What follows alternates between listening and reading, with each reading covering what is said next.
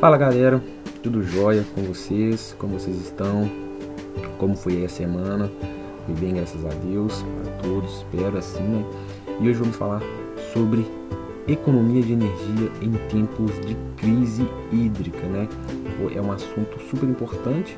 Eu até mesmo tive a ideia de fazer esse assunto foi ontem à noite, assistindo a programação do Jornal Nacional, e eu vi que o país está passando por uma situação muito grave da, da crise hídrica, né? Foi começando a baixar os níveis dos rios, dos principais rios, né, que, que abastecem as nossas hidrelétricas e as barragens. Então, cara, isso afeta diretamente o brasileiro, né? Porque nós já estamos pagando tarifas absurdas aí, né? Contas de energia elétrica altíssimas. Então, como eu já venho falando nos meus podcasts, né? Com a gente tem tantos eletrônicos, tanta coisa em nossas casas? Então é fato que irá aumentar a nossa conta de energia com essa possível crise hídrica se aproximando. Então nós vamos falar um pouco mais sobre essa crise hídrica, como nós podemos fazer essa economia, a importância dessa economia de energia elétrica no nosso dia a dia, o uso de horário de pico, de horário que não é de pico. Então a gente vai estar falando sobre isso aí no nosso podcast de hoje. E eu não quero ficar aqui falando é, sobre banhos que a gente devemos tomar curto, televisores não podendo ficar ligados quando não tem ninguém na sala e tal. Não, não é a intenção do podcast de hoje. Hoje eu quero trazer algumas formas diferentes, né? mas pensando mais no futuro, para que a gente possa economizar a energia elétrica e ajudar também na economia de água. Muitos não devem saber, mas eu pesquisei alguns dados, né? E somos o país, o 14 país, né? Com a conta de energia elétrica mais cara. E outro algo também muito importante, né? Somos o país com a maior carga tributária. E eu, eu também pesquisei, né? Que eu vi em algumas reportagens, né? Que a ANEEL, ela tá né, com a previsão aí de aumento de 5% na conta de energia elétrica. E mais 20% na, na bandeira tarifária. Então, cara, olha, você vê que aumento absurdo das nossas concessionárias de energia elétrica. Pô, então, eu já venho dando, puxando um gancho aí para vocês que, mesmo diante de todos os métodos de economia de energia que a gente fizer, de todas as mudanças, a nossa conta de energia elétrica, ela ainda vai vir cara. Obviamente que devemos economizar mesmo para ajudar o meio ambiente. Mas, pô, já, já é algo recente, já é algo novo nós temos formas diferentes de se trazer economia de energia e uma delas é cara. Né? Tudo que eu vou falar aqui ainda é algo um pouco caro, né? E mesmo com com essa, essa crise da pandemia, então nós tivemos um aumento realmente nos preços de materiais. Mas uma delas é a energia solar.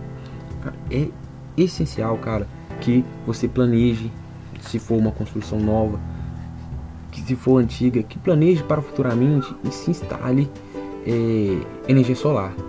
Por quê? Porque é o investimento, é uma tendência é, de, dos próximos anos aí, aí que a gente deixe é, as concessionárias tradicionais de energia elétrica e passa para esse, é, essa produção caseira de energia, que é uma produção limpa, entendeu? Mais econômica e também é uma energia de, de, de uma certa forma mais limpa que vem das nossas é, concessionárias, né? E como que a gente pode trazer isso, né, essa energia solar para dentro das nossas residências? É, obviamente, né, que eu acho um ponto super interessante da energia solar é porque não é qualquer um que pode instalar energia solar, diferente da instalação elétrica que hoje temos diversas pessoas aí executando e instalando, tudo sem regulamentação. É, quem deveria comprar os materiais deveria ser feito por orçamento de profissionais com cadastro e tudo, mas não vamos entrar nessa questão. Hoje, para quem pode instalar energia elétrica, são profissionais cadastrados, entendeu? cursados na área. E quais são as vantagens da energia solar? São imensas. Obviamente, que ela tem um contra dela que é o seu custo, que é, primeiramente é alto, mas com o tempo você tem esse retorno. Mas também há formas de se é, uma forma de, de, de trazer isso, mesmo tendo um custo alto. É, você pode instalar sistemas de menores potência, é, porque aí a gente pode trazer para os equipamentos de menor consumo, alguns equipamentos aí que, que ficam ligados mais permanentemente, que, que dão maior consumo porque eles ficam utilizados o dia todo. É, televisores, lâmpadas, é, temos diversos equipamentos, fuga, é, fogão elétrico, aqueles que se acende só para acender, acender a chama e tudo. Então são equipamentos que a somatória desses equipamentos ela dá uma carga baixa, mas se você for olhar ao final do mês, eles somam um valor considerável da sua energia elétrica. Aí futuramente, com as melhores condições financeiras e até mesmo futuramente, eu acho que vai ter uma previsão de uma baixa aí no valor das placas solares, você instale um sistema de maior potência para sua casa, entendeu? Para chuveiros, fornos, ar-condicionados, pois é indispensável né, que vocês passem a buscar novas formas de economizar energia elétrica, eh, formas que sejam realmente eficientes. E lembrando, a instalação elétrica de má qualidade, essas instalações elétricas muito antigas, elas também fazem com que o consumo de energia elétrica seja maior. Então, é um ponto que esse sim nós devemos é, melhorar de imediato, buscar profissionais qualificados, entendeu? Seja eletricista, um técnico, um engenheiro, porque eles é, irão saber diagnosticar corretamente é qual o problema dessa instalação e como poderá resolver para que tenha de uma forma mais eficiente, é, fique mais eficiente né, a sua instalação. E outro ponto importante que eu vi foi lá na Engeral Elétrica, numa videoaula deles lá no YouTube, falando sobre uns equipamentos economizadores de energia. Eu fiquei impressionado como a capacidade, né, na verdade, das pessoas de enganar as outras. Eles criaram um equipamento colocam no, no Mercado Livre, nessas lojas aí, falando que economiza energia elétrica. Só você de plugar em alguma tomada em algum ponto já economiza energia elétrica. É brincadeira, cara. E o que mais impressionado, o que há dentro desses equipamentos é só para enganar. Nem para disfarçar melhor eles conseguem fazer isso, cara. E engana muitas pessoas mesmo. Então, não caia nessas, nessas formas aí de economizar energia ilusionárias, não. Busque o que é eficiente. É o que eu sempre falo. Mesmo que a gente pague por coisas, por algo mais caro, um preço mais elevado, mas o, nós temos que medir, na verdade, é o custo-benefício aliado com a qualidade desse produto ou serviço. Então, devemos buscar sempre isso: qualidade, eficiência, o que esse, esse item, esse serviço irá trazer de retorno para nós.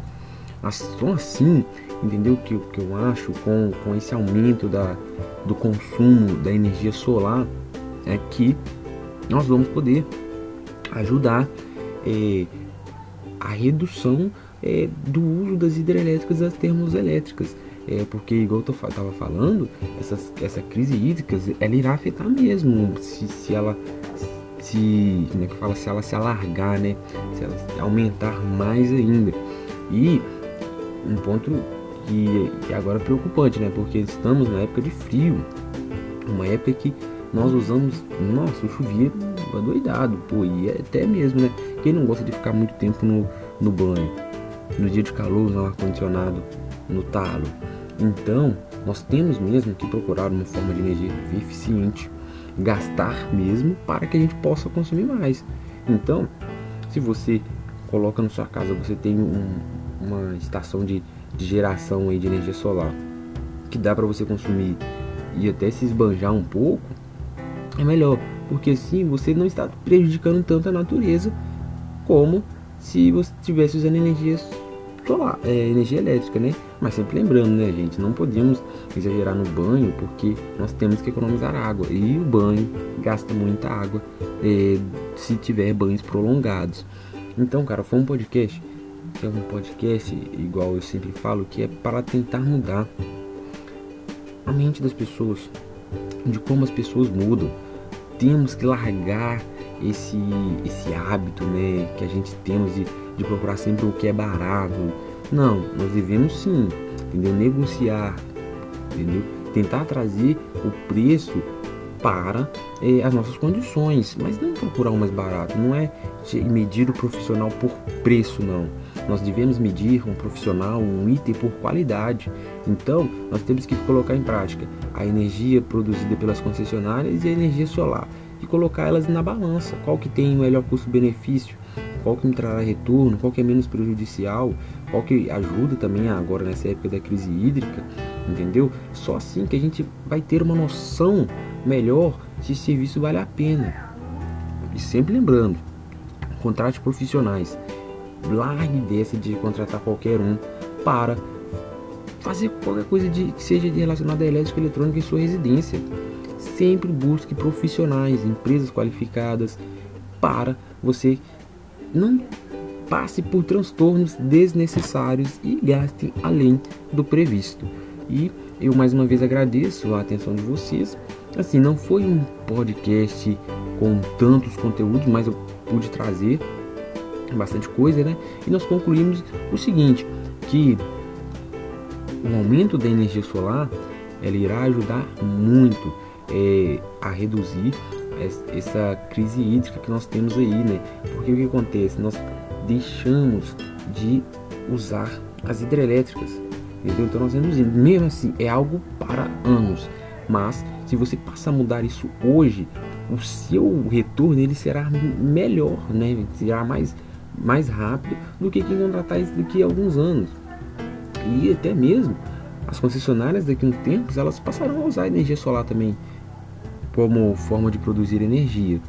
E já temos até eh, concessionárias aí mesmo se criando eh, empresas que distribuem energia solar.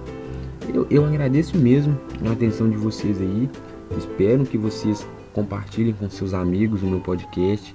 Mandem lá no Instagram, se vocês me acompanham lá também, na VSR Elétrica Eletrônica. Mandem lá sugestões, dicas de como a gente pode melhorar, o que vocês acharam, entendeu? Então compartilhe com seus amigos, entendeu? Salva aí nos no seus streaming de música aí e muito obrigado mesmo. Um abraço e tchau, tchau.